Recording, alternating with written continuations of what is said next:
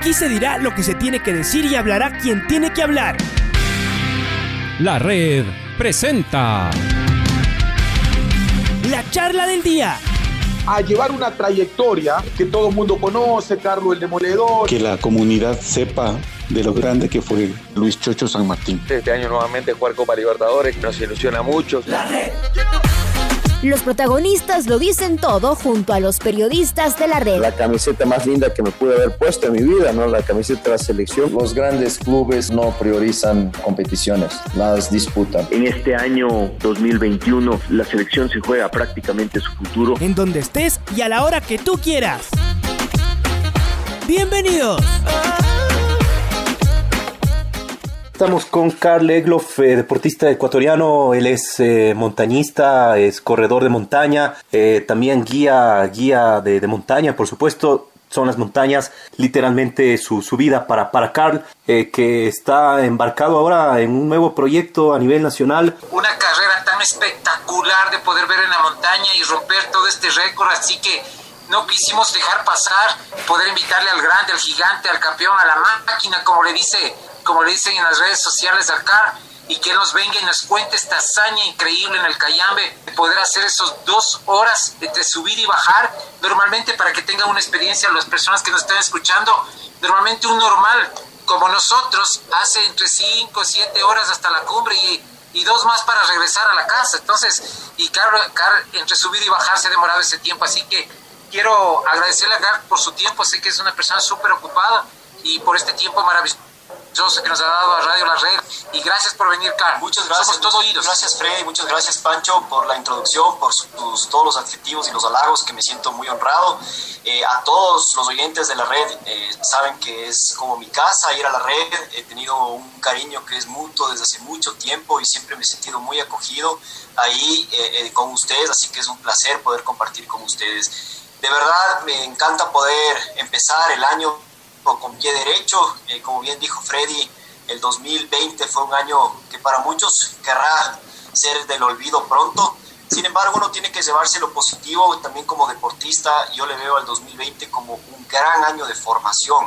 ¿Cómo hablo yo de formación? Porque muchas veces como deportista de élite estás en un viaje, en un proyecto, regresas, este, regresas dolido, tienes que hacer fisioterapia para curarte, encontrar la forma te demora semanas y no son meses, entonces siempre tienes un altibajo en todo momento de, de, un rendimiento, más aún cuando está copado de viajes, ¿no? El avión, el jet lag, los cambios de horario, las montañas, toda la logística que conlleva llegar a una montaña, no es como en el Ecuador, a veces tienes que estar una semana, dos semanas para entrar a una montaña, entonces este 2020 yo lo he usado para entrenarme como nunca antes me había entrenado, muchísima cabeza, con muchísimas horas en la montaña, realmente Solo para, para ponerle, por ejemplo, como paréntesis, en, el mes de noviembre estuve 110 horas en la montaña. Entonces, eso resumido a, a prácticamente todos los días estar 4 o 5 horas entrenando en la montaña, cosa que antes para mí eso era imposible con tanto viaje. Así que me llevo lo positivo del 2020, eh, me llevo que fue un año de mucha preparación, me, me dejó fino, para decirlo de esta manera, entonces yo quería empezar el 2021 con muchísimas ganas y no solamente por, por, por, mí, sino también para, para que la gente entre muy motivada a un año que esperemos que sea mejor que el anterior en todo sentido. Y este proyecto, pues las seis grandes de Chevrolet que estoy haciendo en este momento, viene a la mano de un gran nuevo patrocinador privado mío que está a la altura de Movistar. Chevrolet y Movistar son mis patrocinadores mayoritarios y pues para mí es un es, un enorme placer poder eh, contar con esos, porque como ustedes bien saben, como montañista, eh, es, un, es un nicho, ¿no? Es un deporte nichoso, no es un deporte comercial. Eh, si bien aquí en la sierra se habla mucho de la montaña, uno baja de provincias a la costa y no tiene idea de lo que hago, quién soy o a qué me dedico y, y pues es distinto que el fútbol o un deporte masivo o un deporte comercial. Sin duda alguna ha crecido el montañismo en el Ecuador y la marca privada le ha apostado al montañismo y pues soy muy agradecido y afortunado de, de, contar con dichas marcas y por eso queríamos también dar a conocer este nuevo convenio eh, mostrando el Ecuador de otra manera. ¿Por qué? Porque el CAR muchas veces está fuera del país, el CAR viaja mucho, eh, tengo el gran proyecto de los Seven Summits, cada uno de esos en récord mundial, que es un proyecto muy ambicioso y queríamos hacer algo aquí desde hace rato, pero no estaba yo mucho aquí y eh, este es el momento como para decir, a ver, ecuatorianos, tenemos un país hermoso o hermoso. Siempre queremos salir, mucha gente está frustrada porque no puede viajar y resulta que tenemos un país que lo tiene todo, que no le pide favores a ningún lado. Y por eso este proyecto también es un poco para promocionar y me sirve a mí también como un entrenamiento, sin duda alguna, para conocer bien cómo me siento en las alturas, en el ritmo, en la preparación. Eh, por más de que sean las montañas ecuatorianas y muchos de los récords sean eh, míos, eso no significa que yo me preparé de la mejor manera y estuve nervioso como si estaría en cualquier otro lugar, estuve con, con, mariposas en la barriga, para decirlo de esta manera, eh, temblando antes de salir a correr, porque siempre existen riesgos y qué mejor que poder practicarlo más y más y más, irlos puliendo, ir trabajando el tema mental. Así que con eso empezamos con el Cayambe, que fue este pasado martes 5 de enero, el primero de los seis retos, eh, consistía en romper en estos seis retos el récord vigente desde el refugio, cumbre, refugio, el tiempo más rápido que se ha hecho hasta entonces, llamado FKT, Fastest Known Time, o en el Ecuador le conocen como Plus Marca. Y en este caso, en el Cayambe, el tiempo a vencer eran 2 horas y 35 minutos que establecimos en eh, julio del 2017 junto a mis dos grandes amigos, Nicolás Miranda y Pato Aguirre y este tiempo no se, no se había mejorado desde entonces. Ahora este pasado martes pude bajarlo a 2 horas 9, por más de que las condiciones no fueron las mejores y me hundía en ciertas partes de la montaña, los bastones realmente se sumergían en la nieve floja, pero bajar la cabeza y darle, eso es todo. Me preparé para eso, el clima ha estado bastante difícil estas últimas dos semanas. Es importante mirar que este es un récord importante y podemos ver algunos están grabados en YouTube, por ejemplo, que hiciste en el Chimborazo. Eh, pero ¿cuál es la visión que tienes? ¿Cuál es la visión? Porque es importante que la gente conozca que a dónde te estás llevando esto, ¿no es cierto? Porque también hay montañeros que son tradicionales y antiguitos como yo, que todavía piensan en la filosofía de montaña y no están de acuerdo muchos con esto. Entonces, ¿cuál es tu visión de esto y cuál es el mensaje que les quieres dar? ¿Sabes? Que es una excelente pregunta, Pancho, eh, porque claro, yo también tengo un padre que me mostró la montaña de una manera muy tradicional, eh, en donde he sido muy criticado desde muy pequeño, cuando yo ya quería hacer tiempos y me decía la montaña no es para hacer tiempos, la montaña no es para, para correr, mucho menos sin grampones y con poco equipo, estás dando el ejemplo a la gente que, que vaya eh, sin preparación y tal, pero creo que muchas veces nos olvidamos de que atrás de, un récord de velocidad hay muchísima planificación, hay mucha planificación. No es así de que el Carl llega a una montaña y dice, bueno, hoy no sé qué voy a hacer, voy a, creo que voy a correr a la montaña, sino que el Cayambe lo tenía entre ceja y ceja casi tres meses, eh, viendo la ruta, habré subido unas 15 veces al Cayambe, guiando siempre comercialmente con mis clientes, pero siempre cuando guías tienes, tienes esa, esa nostalgia de decir, por aquí podría ir rápido, por aquí me sentiría incluso cómodo, por aquí podría ir con este equipo para ser más ágil. Yo siempre le he visto a la montaña porque yo crecí en las montañas prácticamente desde, desde muy temprana edad, estuve gracias a mi padre incursionando en la montaña. Yo siempre le vi a la montaña como un lugar en donde uno llega a tocar sus límites, un lugar en donde uno quiere ver su mejor versión. Siempre que voy con montañistas me dicen, oye, me sentí más o menos, espero que la próxima me sienta mejor y a la siguiente van y dicen, me sentí bien, pero ¿cómo sería ir bajando el tiempo? En Cotopaxi, por ejemplo. Y así sucesivamente. En mi caso no ha sido distinto. Yo siempre le he visto con muchísimo respeto a la montaña. Estudio mucho el clima antes de correr. Estudio muchísima la, la meteorología, la neurología, todo lo que conlleva un récord de velocidad, incluso cómo han sido las tendencias y todo. Yo creo que le tengo muchísimo respeto a la montaña, mucho más cuando corro, porque como tú bien sabes, si yo corro estoy sin seguridad. Y eso es eh, de, tener muchísima, muchísimo cuidado. Pero sí estoy de acuerdo que es un cambio de generación, es algo que no, no, yo, yo comparto totalmente. La persona que dice, sabes qué, Carl, no me parece nada divertido lo que estás haciendo porque yo voy a ir a respirar y olvidarme del, del día a día de la oficina en la montaña y no necesito estar ahí con el Strava o con el, o con el reloj midiendo el tiempo, pero para mí es un lugar de muchísima paz en donde yo siempre me, he medido a mí mismo sin poner en riesgo a nadie, incluso cuando hago los récords no me gusta ir en un día que no hay absolutamente nadie en la montaña para ni siquiera ponerle en riesgo a ninguna persona o sentirle, hacerle sentir incómoda tampoco. Así que es la manera como yo le veo y... Eh, como deportista buscando mis límites, buscando mi mejor versión, hasta dónde el ser humano es capaz.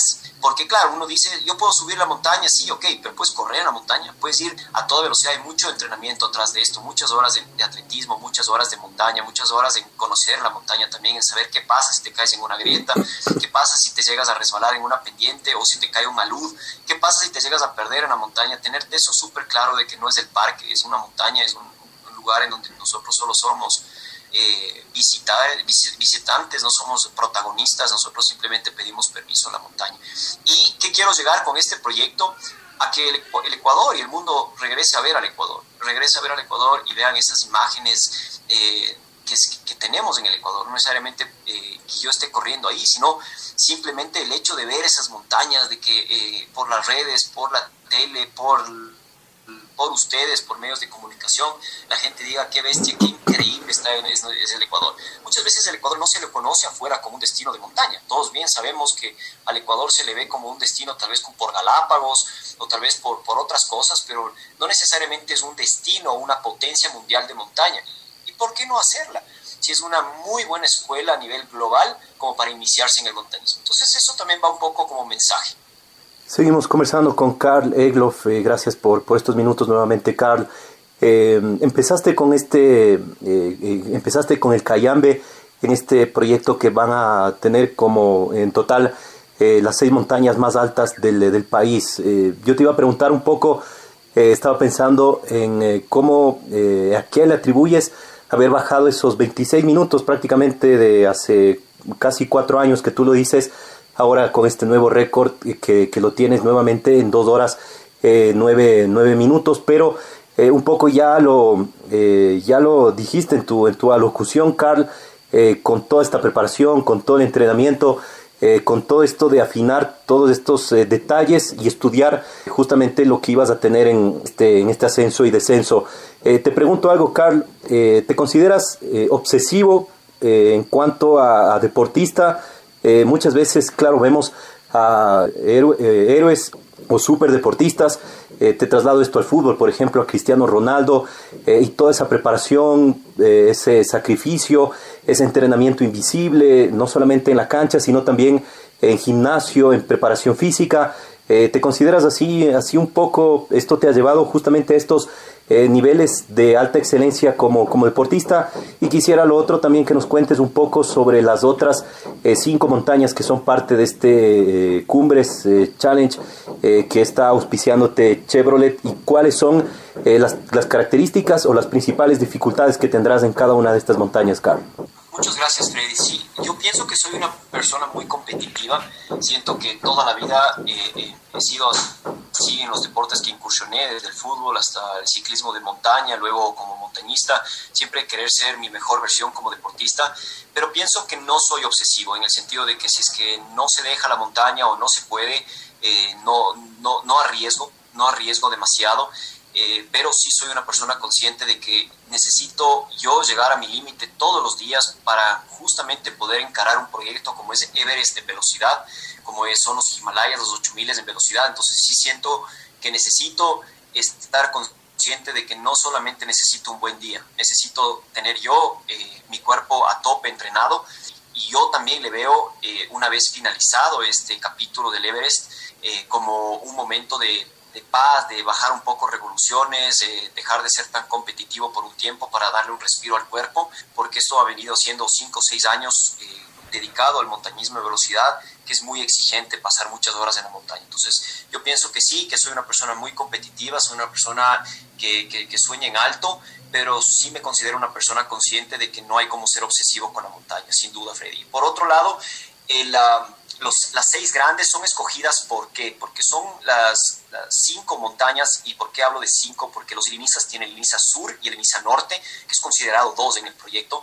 pero se va a hacer el mismo día un solo ascenso a las dos montañas. Por eso, cuando hablo de estos cinco récords, hablo de las seis grandes. Y eh, estas montañas son escogidas porque son las más emblemáticas del país, son las más altas del país. Cada una de las montañas es muy distinta, muy distinta. Te hablo de una antisana que todavía ni siquiera tiene una plusmarca porque es una montaña muy salvaje, es una montaña muy mística, es una montaña que cuando tú estás guiando, eh, manejas, tienes que tener un buen manejo de cuerda Cuando yo hablo de un manejo de cuerda, hablo de no estás en el Cotopaxi con, los clientes atrás todo el tiempo y a menos de que haya una cuerda, una grieta grande, tú haces, alargas un poco la cuerda para que en caso de que llegasen a caer tengas una mejor reacción en una autodetención. En el antisana tú estás jugando con la cuerda todo el tiempo porque hay muchísimas grietas, estamos hablando de grietas que tienen el tamaño de de, una casa en algunas, o sea, no quieres caerte en una grieta.